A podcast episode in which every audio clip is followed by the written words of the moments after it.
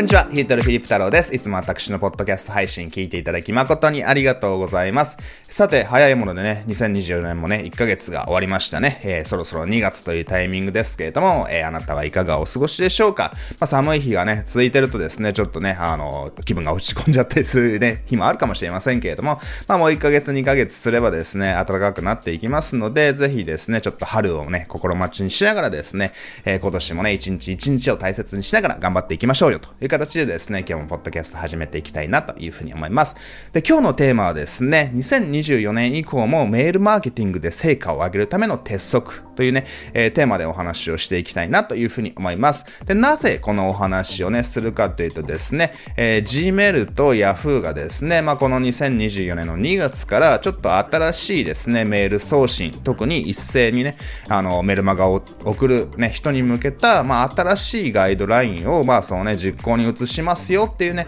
えー、そういったタイミングなわけですよ。まあ、すでにご存知の方も多いと思いますし、私もいろいろですね、ご案内はお送り、こんなことした方がいいよってね、ご案内はしてるわけなんですけれども、まあ、そこからね、今日はもう少し踏み込んで、ね、あの、実際何をすればいいのか、そのね、メール認証のね、あの、やり方とかは、まあ、そんな、このポッドキャストではお話はしませんけれども、まあ、これからですね、この2024年以降、やっぱりメールがね、あの、メールを送るのが、あの、厳しくなっていくと。まあ、これはいいことなわけですよ。まあ、スパム業者から、ね、そのやっぱりスパム、ね、なんか、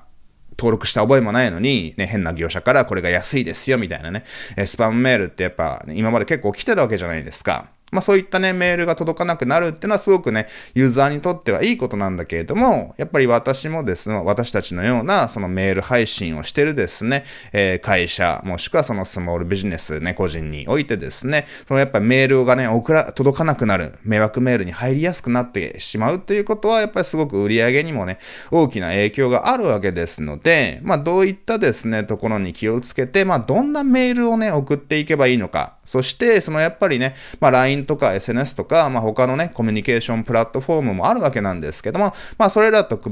べた、まあメールのね、いいところへ、もちろんね、他の LINE とかが優れているところもありますので、まあそれぞれね、各プラットフォームにメリット、デメリットあると思いますので、まあそれらをね、メールとね、組み合わせてどうやってね、あの、コミュニケーションをしていって、そのやっぱ僕らのビジネスのね、あの、お客様に向けて、まあセールスをしたり、ね、コミュニケーションをしていって、まあやっぱりビジネスをですね、拡大したり、ね、まあビジネスを、まあ拡大しなくてもですね、あの、ビジネスを続けるために、まあ、どうやって売り上げを上げていけばいいのかっていうね、えー、大切なお話をしたい、していきたいなというふうに思いますので、まあ、メール配信している方、もしくはこれからメール、リングリストを集めてですね、お客様にネット上で商品を売っていきたいよって方はですね、ぜひ今回のポッドキャストの内容を参考にして、ね、実践を重ねていってほしいなというふうに思います。じゃあちょっと具体的な内容に入っていきたいと思いますけれども、ね、あの、まあ、詳しくはね、Google とか Yahoo のガイドラインについてはですね、まあ、検索すればいろいろ出てきますので、まあ、それもね、あの、ご覧になってほしいわけなんですけれども、まあ、この2024年の2月からですね、まあ、Google、Yahoo が、まあ、割と同じようなね、内容のガイドラインをね、あの、こんなメール送信のガイドラインをちょっとね、あの、規定しますよっていうのをね、2023年にアナウンスしたわけですよ。で、そこでね、やっぱりね、僕らメールを送るね、まあ、大量に、大量にというか、まあ、1対1じゃなくて、まあね、数十人とか数百人とか、もしくは数千人、数万人とか、まあ、ビジネスの規模によって、そのメーリングリストの購読者様の数は違うわけですけれども、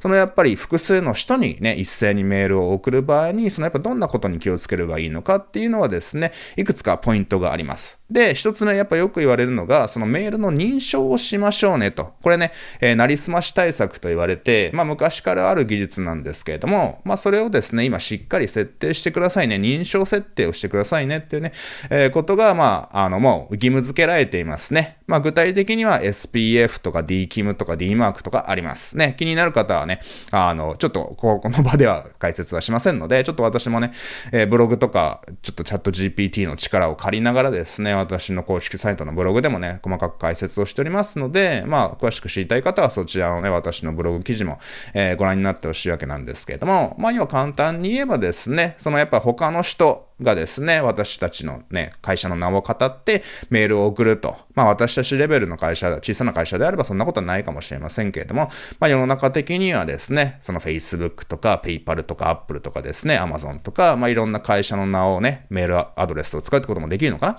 なあの、そういった名前をね、語って、ちょっとパスワード入力してくださいね。あなあなたのアカウントでね、問題が起きたので、ちょっとパスワード入力してログインしてくださいみたいな嘘のフィッシングサイトみたいなね、えー、そういったサイトに誘導するメールを送ってるっていうのが、まあ今までやっぱりね、まあ今もだと思いますけれども、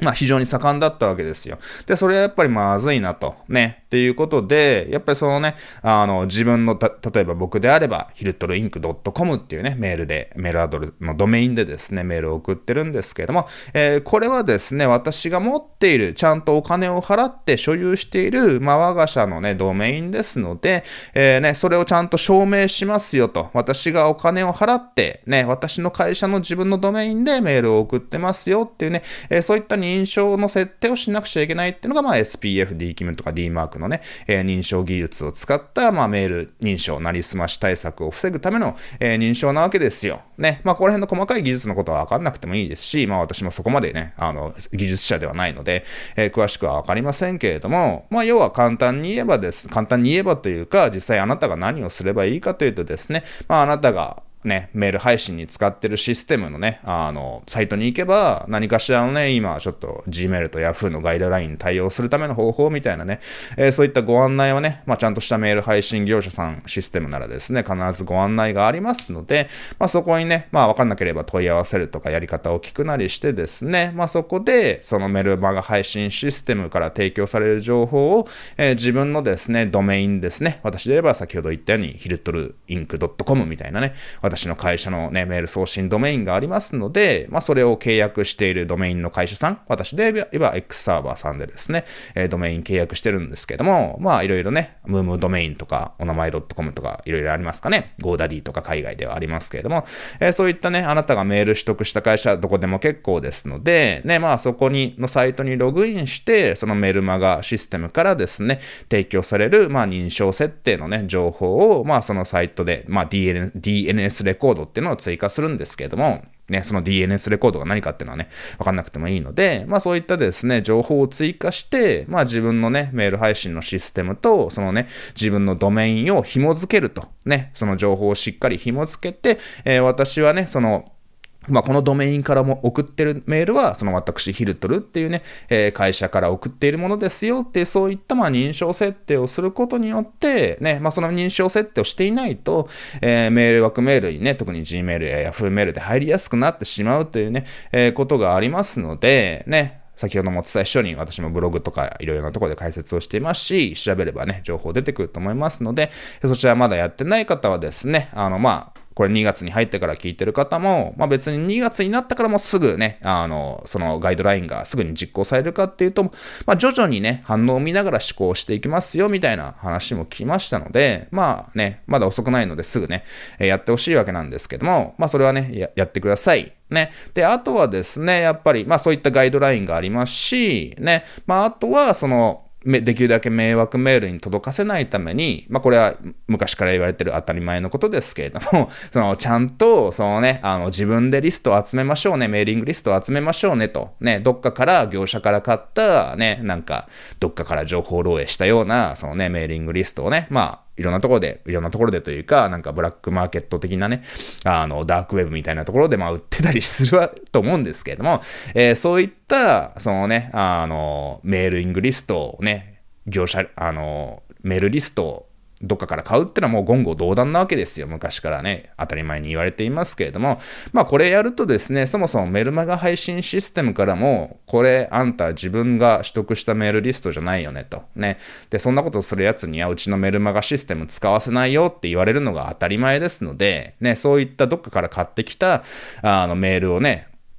そのメル、特定のメルマガシステムから送ると、そのやっぱメルマガシステム全体にも悪影響がありますので、もうお前にはうちのメルマガ配信システム使わせねえぞみたいなね、えー、ことも言われますので、ね、あのまあ僕はやったことないですけど、まあそういったね、ことを言われてしまった知り合いをちょっと昔、もう昔いましたので、まあ、本当にそういったことはしてしちゃいけませんし、まあ、あとは、そうね、僕も長年やってて、そのやっぱりね、全然反応がないメールを読んでくれてない人のね、あの、購読者様のリストもあるわけなんですけれども、やっぱりね、そこにちょっと久々にメールを送ってみようかなっていうことをすると、やっぱりね、あの、あまりね、良い影響は起こらないなと。ね、そのやっぱり、あの、メール送ったんだけれども、このね、あの、メール送信者のメール、ちょっと読んでる人がめちゃくちゃ少ないなとかですね、全然反応がないなとかね、迷惑メールに入ってしまっても、まあ全然ね、仕方されてると。ね、あの、本当にこの読む気がない人に、ね、関係性が薄くなってしまってる人たちに、えー、このメルマガ配信者メールを送ってるなっていう風な状態になると、やっぱりどんどんですね、それまでメールが普通に届いていた人にもですね、メール枠メールに入りやすくなってしまったりするみたいな悪影響がやっぱり今までもありますし、まあそれがどんどんね、よりメール枠メールに入りやすくなるというね、えー、状況になっていますので、まあしっかり当たり前のことですけれども、まあ僕なんかもですね、あの、こちら無料でご登録いただければ電子書籍差し上げますよという形でね、まあ一応ペサイトにプライバシーポリシーを書いておいて、まあ、このメール登録していただいたお客様の情報は個人情報をしっかりね、まああの、大切に保管させていただくんだけれども、まあ、その何か商品とかね、あの何かしらのご案内にね、あのメールを送りさせていただきますよと、ただしいつでも解除できますので安心してくださいっていうね、えー、情報はね、そのサイトにリンク貼っておいて、まあ、しっかりね、一応同意をね、あの、取った上で、メーリングリストをね、お客様の個人情報を集めて、まあ、ステップメールやメールマガジンを送るということを、まあ、しているわけなんですけれども、まあ、そういったですね、ことをしていれば、やっぱ迷惑メールとして報告される可能性はやっぱり、まあ、非常に少なくなりますし、まあ、あとは商品をご購入いただいた購入者様であればですね、そのやっぱりメールをやっぱ好意的にね、あの商品買った、この間商品買った会社からのメールだからちょっと見なくちゃなみたいな形で、割とね、メールを開いていただける可能性が高いですので、あの、ぜひですね、そういったね、お客様を常に集めながら、ね、まあ、あとはそのやっぱり一度集まったお客様のね、個人情報を取得したお客様も、やっぱしばらく何もメール送らないと、やっぱり忘れられてしまいますので、ね、あの、僕ですらやっぱりね、しばらくメール送ってなかった人に久々にメール送ると、やっぱり迷惑メールにね、報告されてしまったりってこともありますので、やっぱりその関係性が薄れてしまった人のね、メーリングリスト、ね、せっかくお金かけて集めたんだけどもったいないって思うかもしれませんけれども、えー、そこはですね、ちょっと割り切って、ね、あの、僕も何千人かですね、ちょっとメーリングリストをね、ちょっと捨てるつもりなんですけれども、まあ、捨てるというのは別にね、ちょっとメールシステムから消して、ね、あの、何千人かいるので、まあ、それを消せばメール配信システムの料金も下がりますし、やっぱりね、そういったメールを読まない人に、やっぱりメールを送ってると、やっぱりね、メールがどんどん届かなくなってるっていうね、あの状態にね、あの、以前よりもなっているなっていうふうに感じますので、まあ、そのあたりね、あの、なんか、昔はですね、あの、俺は何万リストも持って、持ってる、何十万リストも持ってるみたいな、そのメーリングリストの数数で売り上げが決まるとね、言われていた時代もありました。まあ、そんな時代もあったわけなんですけれども、まあ特にこの数年っていうのはですね、そのメールの数じゃなくて、やっぱりどんどんね、あの、迷惑メールとか Gmail とかもプロモーションタブとかありますけれども、まあそういったですね、あの、メールを送っても読まれにくいね、状態になっているわけですよ。まあ、なぜそうなってるかっていうと、まあ、やっぱいろんな会社がガンガンメールを送りまくって、そのやっぱりね、Gmail とか Yahoo メールを使ってる一般ユーザーさんに対して、そのやっぱりあまり良くない状況が続いていたので、まあ、どんどん Gmail とか Yahoo とかのね、メールのプラットフォームが、そういったですね、あの、まあ、商売に関するね、メールっていうのはもうできるだけ迷惑メールとかプロモーションタブに入れようじゃないですけれども、ね、まあその商売に関するメールはプロモーションタブに入れて、ね、なんかあんまりあの反応がないメールは迷惑メールに入れちゃえみたいな形で、メールが読まれにくくなっているっていう風なね、あの状況がありますので、ね、まあそれがやっぱ昔とは違うところなのかなというところですので、本当に大切なのは関係性だなというふうに思います。ね、私もね、一時期あんまりメールを送ってなかった時期もあったりして、まあそれはね、僕もちょっとっとプライベートのこともいろいろあったりしてね、まあそういったね、誰でもそういった時期はね、あるとは思いますけれども、まあ今改めてですね、あの、こういった定期的にですね、情報発信をしながら、そのやっぱりね、新しくね、僕のことを知っていただいた方にも、やっぱり定期的にメールを送ってですね、やっぱその僕との関係性を、やっぱりメール送信者と受信者のね、関係性をやっぱり、あ、この人からメール来たからちょっと読みたいなっていうね、思うような、そのね、メール送信をね、あの、よりしていかなくちゃいけないなっていうことをですね、ちょっと改めて感じているわけですよ。えー、っていう形でですね、あの、まあ、そういったね、あの、時代背景、ね、あの、そういった、あの、新しいガイドラインがね、ありまして、まあ、そういったですね、認証設定をして、ね、あの、ちゃんと SPF、DKIM、DMARC とかのね、えー、設定を行ってください。えー、そして、そのやっぱりね、あの、メール読んでない人、ね、私もよくね、あの、コンサルとかをさせていただいて、いや、ちょっと以前集めたリスト、メーリングリストがまあ1000人ぐらいいて、みたいな。でもちょっとしばらく送ってなくて、まあ送っても全然開かれないんですよ、みたいな方いらっしゃると思いますね。で、そのね、せっかく集めたその1000リストとか何百リストかわかんないですけども、まあそれをね、あの大切に取っておいてもいいわけなんですけれども、まあやっぱりどっかの時点で、あ、この人たちね、あのメールマガシステムでも、あのこの人たちはもう全然メール読んでないよみたいな、まあそういったね、統計分析なんかもできますので、まあ読んでない人にはメールを送らないみたいなね、セグメント配信みたいなことも、まあ最近のメルマガシステムでは、まあそういったこともね、やりやすくなっていますので、まあちょっとね、怖いというかね、あの残念かもしれませんけれども、やっぱり古いリストっていうのにメールを送ってもしょうがないので、まあ、そのあたりですね、そのやっぱり、どんだけね、最近も読んでくれてる人なのかと。ね、まあその、やっぱり、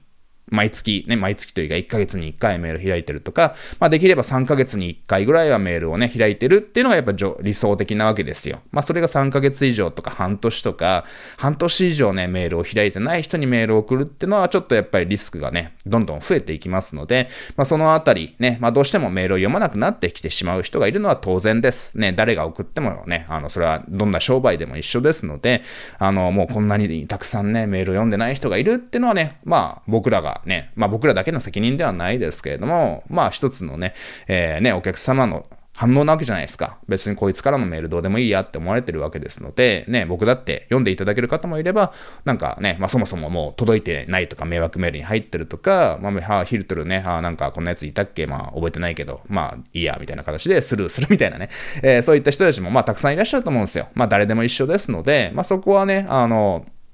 メールがどれだけ読まれてるかっていうね、統計をね、ちょっと確認するとちょっと落ち込むこともあるとは思いますけれども、まあそういったですね、まあお客様からのリアルな反応っていうものを見てですね、あの、やっぱそれでメール読まれないってことは、じゃあ別に私のメールそんなね、面白くないんだなっていうね、あの、ことを、やっぱりフィードバックを冷静に受け止めてですね、じゃあどういったメール、どういった内容を送っていけばいいのかっていうことをね、しっかり考えていく必要があるわけですよ。ね。やっぱりね、あの、いくら面白いメールを送ってもね、メール届かないとか、まあなんかたまたまメール見てないみたいなこともあるので、まあ自分だけの責任ではないと思うんですけれども、まあやっぱり今いろんな会社がね、大きい会社も小さい会社も個人もね、やっぱりいろんな会社がね、広告出したり、ソーシャルメディアでね、リストを集めたりしてメールを送ってるわけじゃないですか。なので、まあ普通のメール送ってもあれなんですよね。そのなんか、あのね、毎日メルマガ書いてますって人もいると思いますし、それはそれでいいとは思うんですけれども、やっぱりね、あの、メールに限った話じゃないですけども、なんか、他の人がやっぱ言っていないことを、やっぱりそのね、伝える。他の人とはなんかこいつ違うなとね、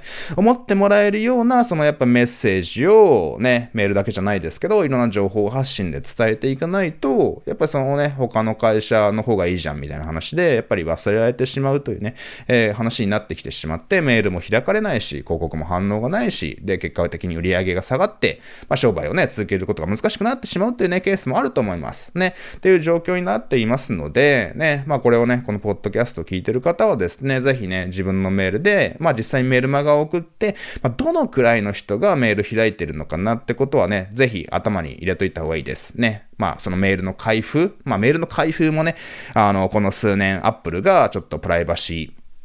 ーのね、あの、保護を厳しくして、ね、メール読んでないんだけど、あのメール読んだことにね、しまし、してますよ、じゃないですけど、メール配信者側にはね、あの、メール読んでないと、じゃあメール読んでない人だけにメールみたいなこともね、あの、送れますので、まあそういったね、あの、マーケッターのテクニックをね、防ぐために、ね、メール読んでなくても、もうメール読んだことにして、メルマガ配信者に情報を送るじゃないですけど、まあそういったこともね、アップルの端末でメール受け取ってる方、ことはね、方はそういった、あの、機能もありますので、やっぱりね、あの、メール開いてる何人が開封したっていうね、数字が出てきても、その人たちが本当に読んでるとは限らないので、やっぱり、そのね、メールって何かしらリンク貼ってることも多いと思います。まあ必ずしも貼らなくてもいいと思うんですけど、私はできるだけですね、えー、ブログ書きました、YouTube 作りました、こういったポッドキャスト作りましたよとかね、何かしらクリックできるリンクを入れていくようにね、してますけれども、えー、そういったですね、あの、リンクのクリック率、どれだけの人がクリックしたのかと、ね、クリックしたっていうのはですね、あの、リアルな数字ですので、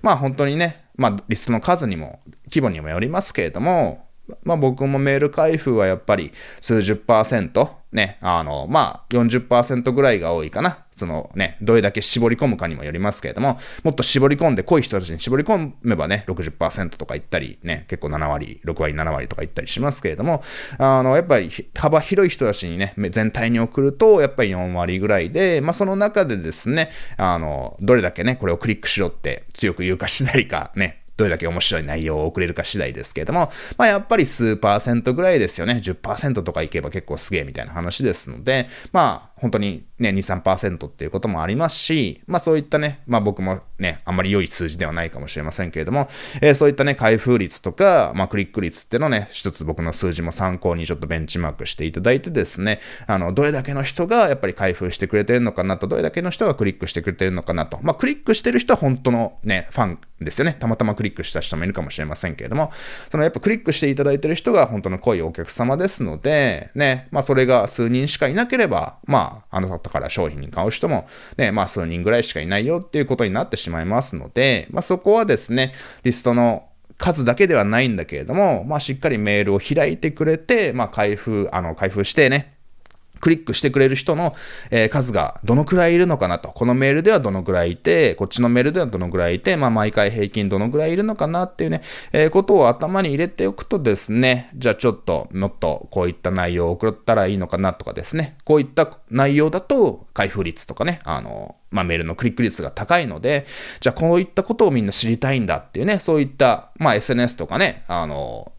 もそうですけれども、まあ、どういった動画が反応あるのかなっていうのもいい市場調査になるわけじゃないですか。えー、僕なんかもいろいろ SNS ね、あの出していて、なんか最近、あ、TikTok だとこのなんかね、あの動画が反応いいんだと。あ、じゃあみんな意外とこういったこと知り知りたいんだなっていうね、あのことがね、SNS に発信をしていたりとか、ブログ書いていたりとかね、あの、こういったメールを送ると、やっぱり数字として出てくるのがオンラインマーケティングのね、すごくいいところですので、えー、そういった自分が発信してているね、情報、ね、配信の結果、発信の結果、まあ、どんなことに興味があるのかな、どんなコンテンツ、どんなね、あの発信が他のね、発信より数字が高いのかな、成果が高いのかな、クリックされてるのかなっていうことをですね、考えていくと、まあ、しっかりね、情報をね、分析していくと、まあ、それにじゃあまた近い内容、こんな内容を送ってみようっていう形でですね、よりよりね、あの、情報発信の戦略であったり、えー、コンテンツ作成の役に立ちますので、まあ、そのあたりね、まあ、ちょっと落ち込むこともあります、あるかもしれません。ね、メールの開封とかね、調べてみるって結構怖いんですけれども、まあ、でもそれをね、当たり前にしていって、ってね、あの、みんながみんな僕らのね、メールとか見るわけじゃないですから、あまり開封率とかクリック率が低くてもですね、落ち込まないようにして、まあ、現実をしっかりですね、情報をね、現実というか数字を受け止めながら、じゃあ次に何ができるのかな、この数字をさらに良くするためにはどんなことができるのかなっていうね、あの、ことを考えてみてください。まあ、過去を後悔してもしょうがないので、ね、あの時もすれば、もっとこうしとけばよかったなっていうのはね、人生いくらでもあると思うんですけども、まあタイムマシンに乗って戻れない、まあ一度きりのね、あの、もうやり直しが効かないっていうのが人生の面白いところですので、ゲーム、テレビゲームとはね、スマホゲームとは違うのがね、やっぱり面白いところだなとね、思いますので、えー、そこはね、しっかりね、現実情報っていうのかな、数字を見ながらですね、どんなメールをじゃあ送っていけばいいのか、どんなコンテンツを発信してばいしていけばいいのかなってことをね、あの、ぜひいつも頭に入れておいて、メルマガ発信していってほしいなというふうに思います。ね、っていうそういった結構今大事なことを話したわけなんですけれども、ね、じゃあよりちょっと具体的に、まあ、実際どんな内容のメールを送っていけばいいのか、ね、そのやっぱり先ほども言いましたけれども、やっぱりメールを開封してくれて、できればクリックしてくれてる人が増えれば増えるほど、まあ要はね、メールに好意的な反応をして、しっかりなんかね、そのなんか引きつけていれば、ちゃんと読んでくれて、ね、あの何か行動を起こせば起こすほど、そのやっぱり Gmail とか Yahoo もですね、あこの配信者さんが送ってるメールっていうのはちゃんとね、受信者が好意的に受け取られてる、受信者から好意的に受け取られているから、まあ、今後もね、迷惑メールとかに入れないで、ちゃんとメインのメールボックスにできるだけ届けてあげようというふうにね、あの、思ってくれるわけですよ。ね。なので、今の時代の技術も、まあ悪いことをすれば、ね、昔はね、悪いことしてもいいことをしてもメインのメールボックスに届いちゃったかもしれませんけれども、ね、今悪いことをすればとかね、そのつまらないものを送っているだけだと、迷惑メールとかプロモーションタブに入れやすくなってしまったりね、そもそも届かないっていうことにもなりがちなんですけれども、まあ、面白いものを送る。まあ、もしくはそのね、読んでる人がね、まあ、開封してクリックする、したくなるような、えー、そういったですね、関係性をメール購読者さんと築けていればですね、あの、メールっていうのもよりどんどん届きやすくなりますので、まあ、そのあたりね、あの、メール、リングリストとの関係性っていうのが、えー、全てなわけですよ。で、私もね、あの、最近やっぱりどういったことに気をつけているかっていうと、まあ私も一時期ね、結構、海外のマーケッターさんとかに真似てですね、まあ、自動化のセールスのステップメールとかたくさん書いて、セールスメールめちゃくちゃ送りまくってた時期もあったんですけども、まあ、その結果やっぱりちょっとね、あの、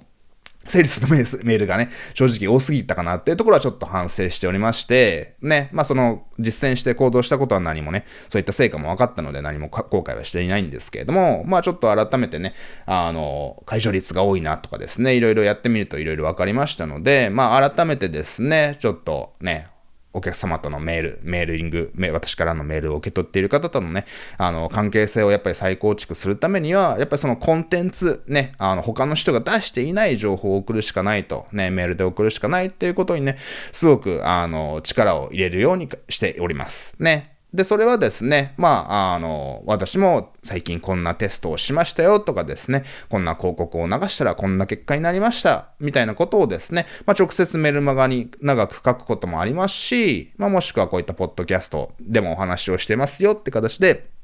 ポッドキャストとか、え YouTube とかブログにね、誘導したりみたいなことも、えー、しているわけですよ。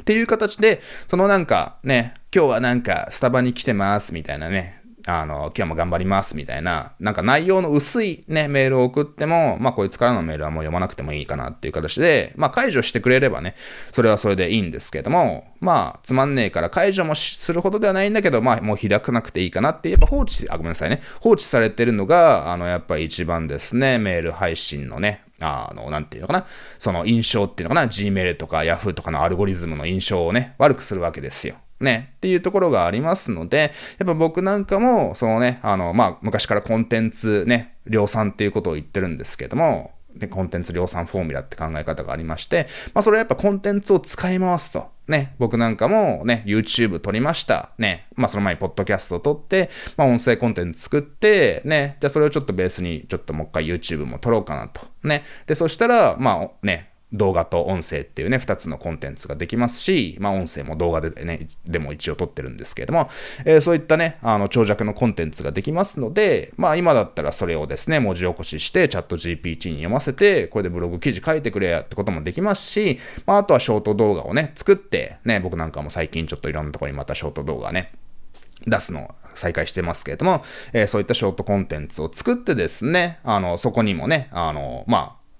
ね、あの、一つの長いコンテンツから、まあ、たくさんね、切り抜いて、切り抜きのコンテンツもできるわけじゃないですか。っていうところで、そのやっぱりね、まあ、そのね、YouTube や Podcast とかブログとか、長い長尺のコンテンツを、そのね、メールで送って、ね、あの、見てもらうってこともね、あの、もちろん、それがすごく大切ですし、ね、あの、それこそ、まあ、他の会社さんだと、まあ、インスタにちょっとね、ショート動画アップしましたよと、ね、大切なことを話してるので、これインスタに行って読んでくださいみたいな、えー、そういったメールで、そのショート動画とか、ね、SNS に投稿したコンテンツにね、あの、誘導して、ちょっと役に立つ情報を伝えるみたいなこともね、あの、してる会社もあるわけですよ。ね、っていうことをまた僕もやっていこうと思ってますけれども、そのやっぱりね、あの、もちろん SNS とか、ね、あの、LINE とかも大事ですけれども、そのやっぱり、それぞれやっぱり柱があると思うんですよ。ね、一つ、それが一つ一つの柱なのかなと。ね。なので、そのやっぱりメールだけ、LINE だけ、SNS だけっていうのもやっぱり良くないのかなと。まあメールってのはでっかい柱ではあるとは思うんですけれども、ね、あの、やっぱそれぞれをやっぱ組み合わせて、ね、あの、やっぱり組み合わせていくことが大切です。なぜかっていうと、やっぱ人ってね、あの、やっぱ自分の好きなプラットフォームがあると思うんですよ。まあメールっていうのはね、そういった意味では、まあ誰もが持ってますし、ね、まあ多くの方がやっぱりね、あの特に仕事用とかであれば、できるだけね、平日だけかもしれませんけれども、ね、毎日メール見るじゃないですか。特に僕らみたいなね、会社経営者、個人事業主、ね、自営の人間であれば、まあ365日メールはね、割と見てますよね。っていう形でメールに、まあね、多くの人が毎日ログインしている場所にお知らせ、ご案内を送るっていうのもね、あの、メールっていうのはすごく大切ですし、ね、あの、もちろん、メールよりかは LINE の方が好きっていう人もいますし、ね、まあ、まあ、メールか LINE はね、できるだけ、あの、多くの人がね、特に日本だと LINE も持ってますし、ね、まあメールもね、見てる人も多いですので、ね、これは世界中そうですけれども、えー、っていう形でね、メールや LINE っていうのはすごく大切ですし、ね、SNS も、そのやっぱりね、TikTok のが好きな人もいれば、インスタが好きな人もいれば、YouTube が好きな人もいればっていう形で、ね、あの、もちろんね、どれか一つしか見てないってことはないですけれども、やっぱり、私はあんまり Facebook 見ないとか、Twitter は見ないとか、インスタは見ないけど、Twitter は見るとかですね。まあ人によってやっぱ好みがありますので、そのやっぱいろんなところに情報発信をしていくと。ね、僕も昔から言ってるオムニプレゼンスっていうね、まあ、あの、いろんなところにね、進あの進出、鬼没にね、出現すると。まあ、どこを見ても、あ、こいつ出てくるな、みたいな情報に、状態になるのが僕はね、いつも理想だと、まあ、海外のマーケッターさんから聞いて、まあ、それをね、僕もこの数年ね、あの、実践してきたつもりですけれども、まあ、そういったね、ソーシャルメディアでも、ね、いろんなところにね、あの、自分のコンテンツをね、切り張りして、ね、あの、切り抜き動画をアップしたりとか、ね、あの、メールとか LINE でもね、お知らせを送ったり、ね、もしくは広告を出して、いろんなところに広告を出して、あ、こいつよく見るなってね、えー、状態になってもらうと。ね、まあそういったね、今の時代、やっぱり一つだけやっていればいいって話じゃなくて、ね、そのやっぱり、あの、あ、久々に、こいつ久々に広告見たなとかですね。あ、なんか YouTube 久々に見たなと。あ、じゃあちょっとこいつのメール読んでみようかなみたいな形で、そのやっぱりね、あの、どれか一つのプラットフォーム、一つだけの柱だけだと、やっぱり、あの、忘れてられてしまうこともあると思うんですけれども、いろんなところでより見るなっていう風になれば、少しずつね、あの、接触回数が上がってきて、そのね、関係性がより構築ね、あの、深くなっていきますので、ね、あの、ちょっとメールだけの話のではないんですけれども、やっぱり今の時代、ぱメール読んでもらうためにもね、ただメール送るだけじゃなくて、えー、ね、あの、先ほども言ったように、僕みたいにポッド、こうやってポッドキャスト出したり、YouTube 出したり、ね、ブログ、ブログを書いたりとか、まあ、切り抜き動画を SNS にアップしたりとか、まあ、全部やるのは大変ですし、ね、あの、無理して全部やる必要はないんですけれども、そのやっぱりね、あの、メール、まあ、文章を書ければメールの送れるのがいいところかもしれませんけれども、やっぱりね、あの、僕も文章も書いてますけれども、その、そこからプラスですね、やっぱり YouTube とかを見てもらうと、こういったポッドキャストとかブログとか、やっぱりその役に立つなと、ね、文章、メールの文章だけじゃなくて、そこからワンクリックして、するとさらに役立つ情報がね、あの、提供されているなと。この人のメールを開けば、あ、なんか役立つ情報を教えてくれるんだなって、そういった関係性を築いていけばですね、えー、そこからまたね、セールスをしたとしても、まあ、こんな商品作りました。よろしければどうぞとね、無理になんかね、ハードなセールスをしなくてもですね、あ、この人のコンテンツ役に立ってるし、あ、じゃあちょっと買ってみようかな、みたいな形でですね、そのやっぱセールスをする際も、やっぱハードルが下がるわけですよ。ね、僕も昔から言ってるんですけど、やっぱりなんかセールスも僕得意じゃないし、なんかガチガチのね、ハイプレッシャーセールスとか言いますけど、今すぐ買えみたいなね。なんかちょっと煽煽ったセールスってあんまり好きじゃないわけですよ。で、僕もあんまそういったセールスはしてないんですけれども、まあ、なぜじゃあそれで僕が生き残ることができたかとね、言うと、やっぱりね、あの SNS とか YouTube とかね、あの YouTube もちょっとまたしばらくやってなかったですけど、また再開してるんですけれども、えー、ね、今だったらショート動画送ったり、あの、ポッドキャストね、撮ったりとか、まあそういったですね、あの、できるだけ役に立つ情報を、まあメールとかね、他のところでもお送りして、少しでも関係性を築いていけばですね、あの、やっぱりメールを送った際にもですね、あ、この人のこと好きだなと、関係性が近くなってる人はですね、メール開いてクリックしてっていうね、えー、ことをより好意的にね、行ってくれますので、まあ、結果的に、その、じゃあね、あの、ね、そのメールで、メールが届きやすくするためにですね、あの、もちろんメールで役に立つ情報を送るだけでももちろんいいんですけれども、まあそこからですね、やっぱり、あの、何かクリックをして、ね、YouTube に登録してもらうとか、SNS フォローしてもらうっていうね、えー、そういったいろんなところでね、接触点を増やしていけばですね、あの、メール見てない時でも、あ、じゃあ、なんか、YouTube とか SNS で動画見たなっていうことで、あちょっとなんか、ちょっと過去のメールね、掘り返してみようとか、ね、また次にメールが届いた時に、あ、この間ちょっと YouTube 見たからね、ちょっと距離が縮まっていて、いるからね、ちょっとこの人のメールは開かなくちゃなっていう形で、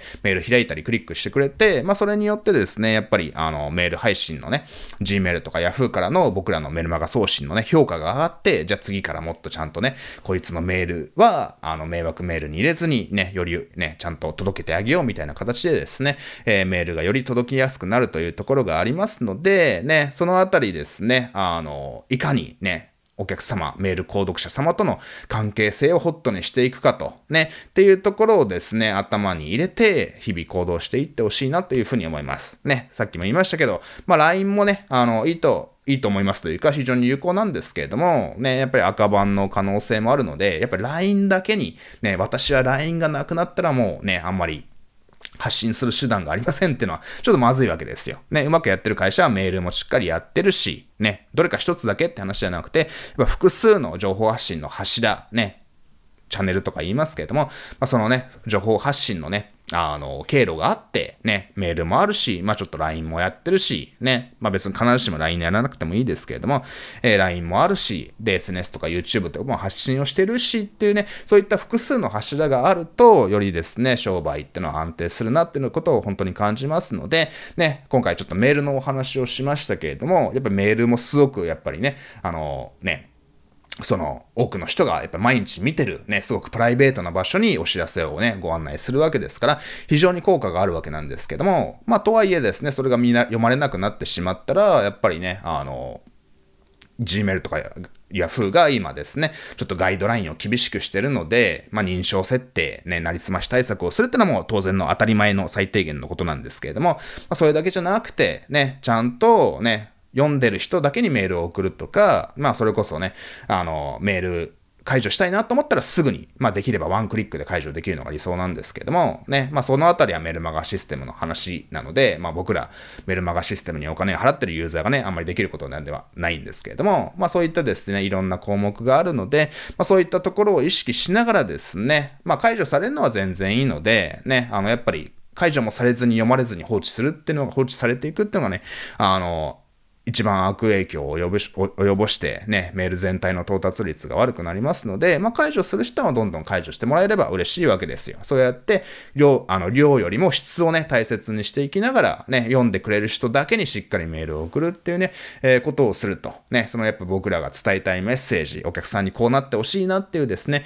まあ、未来をですね、お客様に実現するために僕らも商売をしてると思うんですけれども、まあ、そういったですね、えー、僕らの思いであったり、ね、役に立つ情報とか、ね、最近こんなことしてますよとかですね、まあそういったですね、えー、自分が日々考えていることを実践したことっていうのをですね、伝えていくことによってお客様とのですね、あの関係性がより深くなっていきますので、まあそういったですね、ただ売り込みだけじゃなくて、ね、しっかり関係性を築きながら、まあたまに売り込みをするっていうですね、えー、そういった比率がやっぱりね、あの、バランスが大切だなっていうふうに思いますので、えー、今日お話しした内容をですね、ちょっと頭に入れておいて、ちょっとメール配信がね、ちょっとどんどん厳しくなってると。なかなかメールをね、送るのも厳しくなってるね、時代がどんどん変わっていきますので、変わっておりますので、ね、今までと同じ考え方ではやっぱり生き残っていけない、どの分野でもですね、どんどんね、進化して時代についていかないとね、生き残っていけないっていうね、えー、ところがある。厳しい時代ですけど、まあそれがですね、まあ仕事、商売をしていく上でのね、面白いところなのかなと、栄光清水って言葉もありますけど、うまくいってた会社がいかなくなったりね、また新しい人が出てきて、またね、下がったり上がったりみたいなね、まあそういったね、あの、ね、アップダウンもね、まあいろんな会社見ててね、僕も思いますし、ね、まあ僕自身もいい時も悪い時もあるわけですけども、まあそういったですね、そのね、人生、いい時と悪い時があるっていうことをですね、頭に入れておけば、ね、あの、どんなちょっと辛いことがあってもですね、楽しむことができるのかなっていうふうに思いますので、ね、まあちょっとメール送ったんだけどね、あんまり開かれないとか、まあそういったですね、落ち込むこともあるかもしれませんけれども、ちょっとね、数字を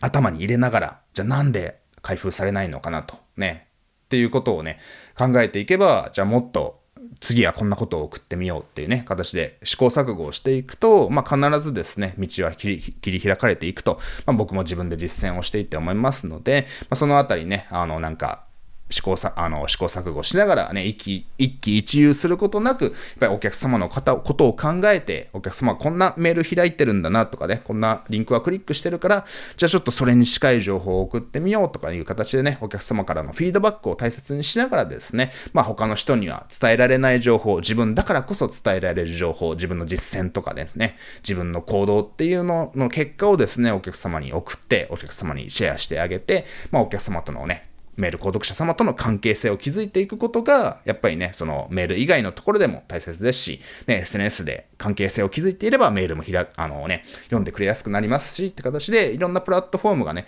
相互作用をね、及ぼしているのが今の時代のね、まあ大変なところかもしれませんけれども、面白いところだなっていうふうに思いますので、ね、メールはもちろんですけど、いろんな SNS とか LINE もね、駆使しながらですね、お客様にメールを届けていって、関係性を築いていきましょうよということがですね、あの2024年以降もですね、まあオンラインだけの話じゃないですけども、オンラインビジネス、オンラインマーケティング、オンラインセールスでね、成果を出していくためにね、一番大切なことですので、関係性を築くっていうことが一番大切なんだよってことをも頭に入れてね、お客様に役立っていける、いただけるような情報を送っていきましょう。という形でですね、今日のポッドキャスト終わりにしたいなっていうふうに思います。ぜひね、今日の内容をね、参考にしてください。最後までご視聴いただきありがとうございました。それではまたね。バイバーイ。